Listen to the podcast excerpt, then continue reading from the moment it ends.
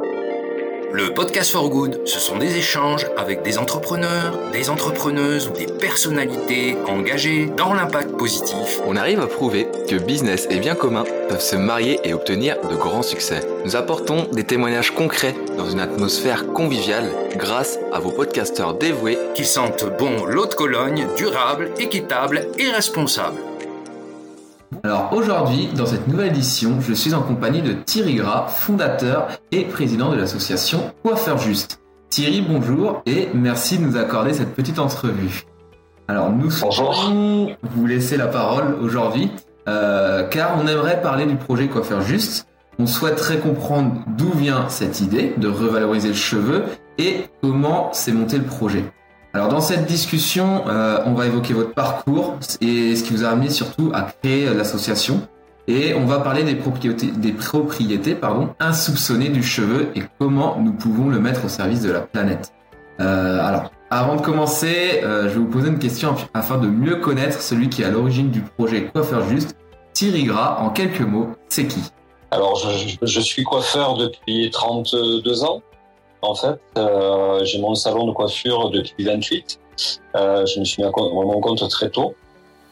Et en fait, c'est une idée, euh, quand j'ai passé mon CAP de coiffure à l'époque, j'arrivais d'un lycée professionnel, euh, en fait, d'une, d'une seconde technique. Et quand j'ai découvert euh, les capacités, les qualités du cheveu, d'entrée, je me suis dit, mais il faut faire quelque chose avec ça. Donc ça date d'il y a 33 ans à peu près. Euh, et en fait, bon après, quand j'étais petit, j'avais été marqué aussi par la, marée noire de, de la Moncocadis, où à l'époque les coiffeurs bretons s'étaient mobilisés pour récupérer des cheveux, pour euh, récupérer les hydrocarbures. Et du coup, ben ça, ça a fait son cheminement et, euh, et j'en suis venu après à créer l'association. Hmm. Donc vous avez créé l'association et alors que vous connaissiez déjà les propriétés du cheveu, on va dire que ces propriétés, on va dire, euh, pour ce qui est des hydrocarbures, c'était déjà connu euh, bien avant la création de Coiffeur Juste. Ah oui, c'est très très ancien. En fait, c'est euh, nous on apprend ça à l'école quand on passe notre CAP. Tous les coiffeurs apprennent les qualités du cheveu qui sont nombreuses. Qui, je veux dire, le cheveu, il est hydrophile, c'est-à-dire qu'il capte l'eau et il s'allonge avec de l'eau de 30%. Il est lipophile, donc il capte tout ce qui est produit gras, quel que ce soit le sébum, d'abord, mais ensuite tout ce qui est huile, hydrocarbures. Euh, ensuite, c'est un isolant, c'est pour ça qu'on l'a sur la tête. C'est une fibre qui est très solide parce qu'un cheveu tient 100 grammes. Euh, Qu'est-ce que j'oublie? C'est le cheveu est abrasif, c'est-à-dire qu'avec une poignée de cheveux, on peut rayer une vitre. Euh, le cheveu est incompressible, on peut pas écraser le cheveu, et il est imputrescible. Et ça, on apprend à l'école euh, d'entrée. Tous les coiffeurs le savent. Ouais. Et donc, qu'est-ce que vous, à partir de ça, justement, avec toutes ces propriétés, euh, voilà, que vous avez énumérées, euh, forcément, les, les, possibilités pour euh, ce qu'on a aujourd'hui, on a un gros problème, on va dire environnemental. Les possibilités sont multiples. Et est-ce que vous pouvez en citer, voilà, quelques-unes de, quelques possibilités de revalorisation du cheveu, justement? Alors, historiquement, euh, si vous voulez, par exemple, il y a 5000 ans, les Mongols s'en servaient, ont inventé le feutre, et en fait, on fait du feutre avec des cheveux et du poil de yak. Donc, il y a 5000 ans, c'est pas... Au Moyen-Âge, on se servait des cheveux pour renforcer les, briques. Quand on faisait les briques non cuites, en fait, séchées dans les pays arabes souvent. Euh, ensuite, euh, pour remonter un peu plus historiquement, pendant la guerre de 14-18, l'État français a lancé une euh, une collecte de cheveux auprès des femmes, euh, des, militaires pour faire des, euh, des, vestes des poilus à l'époque. Euh, à Marseille, pareil, on s'en servait dans la chaux pour renforcer les quand les maisons se fendaient pour, lever les fentes. Et, en fait, voilà, toutes ces qualités. Je en Bretagne, par exemple, les, Bretons s'en servaient d'une boule de cheveux pour nettoyer les casseroles et récupérer le gras. Et c'est comme ça qu'en fait, ils s'en sont servis pour, euh, pour les hydrocarbures. L'idée, l'idée en fait, elle est, venue de là, de, l'appliquer aux hydrocarbures. D'accord. Donc euh, l'idée après du coup de, de, quoi faire juste, euh, vous, c'est de prendre en compte toutes ces propriétés-là et de mettre en place toutes les solutions sans perdre, si je comprends bien, sans perdre bah, des milieux de cheveux qui devaient auparavant partir à la poubelle ou être jetés complètement, voilà, être perdus, définitivement perdus. Comment vous êtes dit faut que je trouve une solution, faut que je, sois le chaînon manquant, enfin faut que l'association soit le chaînon manquant entre entre la coupe du cheveu et euh, bah, sa revalorisation. Comment vous avez pensé le projet? Comment vous êtes euh, avez créé tout ça? Alors au départ c'est parti, si vous voulez, tous les coiffeurs et tous les coiffeurs, tous les coiffeurs le, savent, tous les clients nous posent la question qu'est-ce que vous faites de, de vos cheveux? Moi ça fait 30 ans que je l'entends et en fait cette question-là elle vient justement par rapport à ce que je vous ai dit précédemment. C'est comme historiquement on en faisait quelque chose c'est resté dans l'inconscient collectif. Et, euh, et, en fait, du coup, on a juste remis au, au goût du jour euh, une idée, euh, idée très ancienne. Et, finalement, c'est les clients qui ont parlé de l'association à leur coiffeur. Et, et c'est comme ça qu'on est revenu à, un truc tout simple, c'est que les cheveux, les coiffeurs, on les lave. Quand on les coupe, ils sont par terre. Bon, mais plutôt que de les mettre dans une poubelle classique, on les met dans un sac spécifique, donc qui est le sac à cheveux, le fameux sac en papier. Ensuite, comme c'est une, une ressource que, dont personne ne voulait, on, on, la donne à des centres d'insertion qui, euh, pour qu'eux puissent les transformer. Et ensuite, on, on s'en sert de dépolluant. Et en fait, on est parti sur le dépolluant parce que c'est la, la, la, la, façon la plus simple de revaloriser cette matière et, euh, et, et de pouvoir, euh, afin que les, les, les centres d'insertion gagnent leur vie en fabriquant ces choses-là, ces produits-là.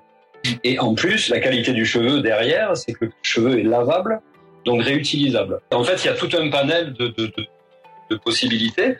Et, vraiment, on a réfléchi, j'ai réfléchi dès le départ à faire quelque chose de, ben, d'écologique dès le départ, parce que même, même les sacs en papier, en fait, sont faits en papier SFE. C'est-à-dire que c'est, on plante un arbre, on en coupe un, euh, en col maïs et en encre alimentaire. C'est-à-dire que sur toute la chaîne, on a vraiment, euh, on est parti sur des économies circulaires aussi pour vraiment on baisse les, tout l'impact carbone le plus possible. Génial. Et justement, par exemple, vous parlez des solutions de produits qui pouvaient être euh, créés avec le, cheveu. Moi, je voudrais revenir sur ces fameux boudins euh, qui sont capteurs d'hydrocarbures. Comment ça se passe en fait? On va prenons l'exemple d'une marée noire. Combien, enfin, peut-être que vous ne le savez pas, mais combien il faudrait de tonnes de cheveux pour pour une marée noire on va dire un pétrolier qui se qui s'échoue euh, combien il faudrait de, de, cheveux combien de têtes il faut couper on va dire pour euh, voilà. ben, en, fait la, la, la l'opération euh, mathématique est facile à faire. C'est que un kilo de cheveux ça absorbe entre 6 et 8 litres d'hydrocarbures. Ok c'est déjà énorme. Voilà. Donc du coup après par extension on, on peut savoir en fonction de ce qui a été rejeté, ce qu'on peut récupérer. C'est relativement facile. Mais l'idée de coiffeur juste, c'était d'aller plus loin que ça, parce que finalement, il y a eu quelques marées noires, mais c'est très épisodique, c'est très euh, ciblé, voyez. Et en fait, l'idée, c'était vraiment de s'attaquer aussi aux pollutions, euh, euh, on va dire journalières. C'est pour ça qu'on a créé le fameux boudin de fond de cale de bateau, parce que dans les bateaux, au fond des cales, il y a toujours de l'huile, et, euh, et quand les, les, pompes se mettent en route, ça recrache de l'eau dans le port. Mmh. Et en fait, on s'est attaqué à, à, ce premier projet euh, parce que ça, ça, fait un circuit court, si vous voulez. Euh, L'huile est dans la cale et elle va dans la mer. Mais en fait, par extension, on peut, on peut s'attaquer aussi à toutes les pollutions dans les ruisseaux, dans les rivières et dans les fleuves, parce que tout va à la mer. Mmh. Vous voyez, l'idée c'était d'aller en prévention aussi, parce que euh, les marées noires, c'est catastrophique, mais c'est très épisodique.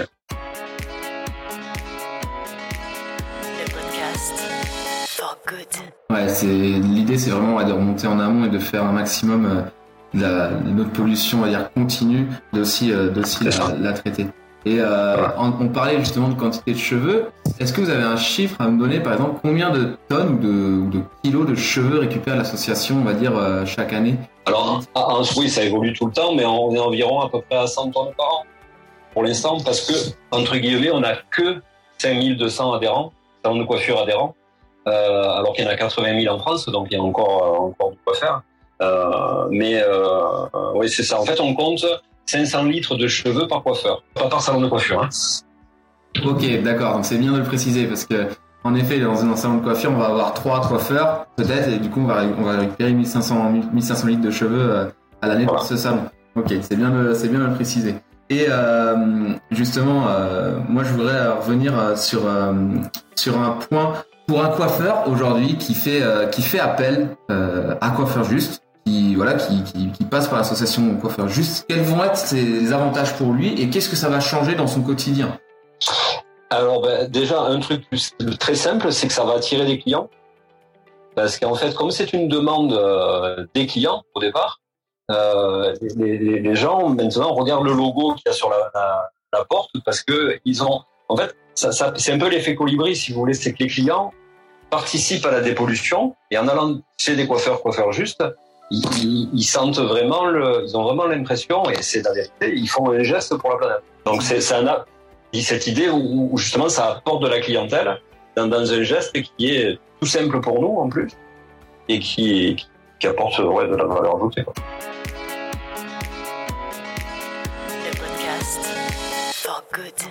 C'est vrai que eux, ça leur change rien, en final, comme vous disiez au départ, de jeter le cheveu à la poubelle ou de le mettre dans un sac et de l'envoyer euh, euh, une fois que le sac est plein, c'est vrai que oui, il y a aucun, il y a aucune différence.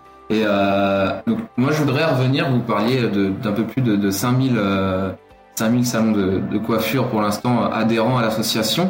Euh, les évolutions, les perspectives d'évolution pour Coiffeur Juste sont lesquelles? Où est-ce que vous, aimeriez voir Coiffeur Juste dans 10 ans? Je sais que vous êtes commencé un peu à vous sortir, à, passer les frontières. Euh, est-ce que vous pouvez nous parler un petit peu de ça? Coiffeur Juste dans 10 ans euh, ben, ben, L'idée, c'est que, je sais pas moi, euh, que tous les coiffeurs adhèrent à l'association. Parce que en, fait, en plus, si vous voulez, l'association n'a pas que vocation de, de, de, travailler sur la sur l'utilisation des cheveux. C'est qu'on a aussi des projets de, de, faire des filtres pour les, les bacs des salons de coiffure pour euh, polluer moins l'eau avec des, nos produits, euh, nos couleurs, tout ça sont pas très euh, pas très bien pour aller dans les dans les stations d'épuration. Donc on, a l'idée aussi de travailler sur ça, sur des économies d'énergie, en fait, de vraiment euh, mettre en place des choses simples et, euh, et très euh, efficaces. Hmm. Ben, en tout cas, euh, je vous souhaite que ça, ça se mette petit à petit en place. Euh, je pense qu'en fait, au final, euh, même si le projet est déjà bien développé, euh, ce ne sont que les prémices, parce que comme vous dites, il y a, y a plein de perspectives d'évolution et voilà, le, but, je pense que pour vous, ça va être voilà, de petit à petit conquérir, on va dire, le cœur de, de tous les de tous les coiffeurs de France et d'ailleurs. C'est ça sur euh, ce qui est de l'international ou en tout cas euh, voilà de, l'étranger pour l'instant dans quel pays vous avez euh, vous êtes déjà euh, présent hors France? Alors on est très fortement présent en Allemagne en Belgique euh, en Suisse en Italie en Espagne au Portugal on commence à aller avoir des adhérents anglais mais le truc c'est que il faut aussi et, ça c'est un peu le nerf de la guerre en fait c'est que pour arriver à se développer dans ces autres pays, comme on est basé sur de l'économie circulaire locale, moi je reçois dans le Var des cheveux d'Allemagne, pas très écolo. L'idée, ils ont le Rhin, ils ont plein de lacs, il y a, plein de choses. Et en fait, l'idée, c'est vraiment, je pense que ça va exploser au moment où on aura vraiment des, applications locales, des fabricants locaux pour pouvoir, euh, plus que ces cheveux, ils traversent toute, toute, toute l'Europe. Mais on a des demandes au Canada, par exemple, j'ai des demandes au Pérou. Mais c'est pareil, il faut qu'ils les gardent leurs cheveux. Je c'est pas du tout écolo de me les envoyer. Euh, surtout bon, on en a déjà beaucoup. Euh, D'ailleurs, au Pérou, quand quand il y a eu euh, la dernière pollution, l'avant-dernière, c'était euh, sur le Wakashio pour pour l'île Maurice. Ouais. On avait un projet d'envoyer 20 tonnes de cheveux. Mais finalement, le, nous, enfin, si vous voulez, il y, a, eu un problème de communication. Il y a des, gens qui, un peu malveillants, qui ont, demandé aux coiffeurs de les envoyer en direct par la poste. Le problème, c'est qu'on n'envoie pas un déchet par la poste. Et le président mauricien euh, a, fait valoir l'accord de 78 ou 85 où on ne peut pas envoyer des déchets justement dans un autre pays. Et il a tout bloqué. Euh, mais ils ont on leur a quand même envoyé une vidéo. Les cheveux. Il y a la réunion qui a été aussi qui était juste à côté euh, pour euh, pour dépolluer. Et dernièrement, il y a eu aussi le Pérou et là, même chose, l'avantage du Pérou, c'est qu'ils sont très nombreux au Pérou, donc il y a beaucoup de cheveux. Euh, ils ont, on leur a envoyé la vidéo pour, pour leur expliquer comment fabriquer les modèles, et en fait, ils ont tout fait sur place avec les cheveux locaux. Ouais, donc il y a aussi, il y a aussi une mission, on va dire, de pédagogie et plutôt de transfert de, connaissances plutôt que de tout traiter. voilà, les cheveux, comme, comme vous dites, faire envoyer des cheveux à, à plus de, de 10 000 kilomètres d'ici, ça n'a pas C'est surtout que tout le monde en a des cheveux. Quoi. Bien sûr, c'est une ressource. C'est vrai que c'est vraiment une ressource, voilà, que on a pas. Tout le monde en a. Non, voilà, on, a plus de chance que d'autres, on, va être honnête. c'est vrai que voilà, c'est une ressource relativement facile à trouver. Euh, je suis bien d'accord. Euh, Thierry, merci beaucoup en tout cas pour euh, cette interview. Merci beaucoup pour le temps que, que, vous m'avez accordé. Est-ce que vous avez un dernier mot à ajouter, quelque chose que voilà vous vouliez ajouter Alors, un petit mot à ajouter, c'est qu'en fait, comme, on est en train de se développer en Allemagne, en Belgique, dans, tous ces pays euh, qui ne parlent pas français, on, a, on voudrait faire un site euh, international, quoi. Je veux dire, qui est anglais et allemand, parce que le, problème des coiffeurs, souvent, c'est qu'on parle qu'une langue. On n'est pas allé beaucoup à l'école. Et, et c'est partout pareil, dans tous les pays. Et en fait, vraiment, on a ce projet-là de, de, monter un site euh, en, en, multilangue pour, pour que les, tous les Européens, voire plus, puissent tout comprendre et, et continuer à nous soutenir que ça devienne quelque chose d'accessible pour n'importe qui, euh, n'importe quand. Et, c'est important, je pense. Euh, bah, écoutez, si quelqu'un voilà euh, est, intéressé par le projet et voit la vidéo, bah, j'espère que voilà il pourra prendre contact avec vous. Tout à fait. On est une association reconnue, reconnue d'utilité publique, donc de toute façon, tous les dons, tous les mécénats sont défiscalisables.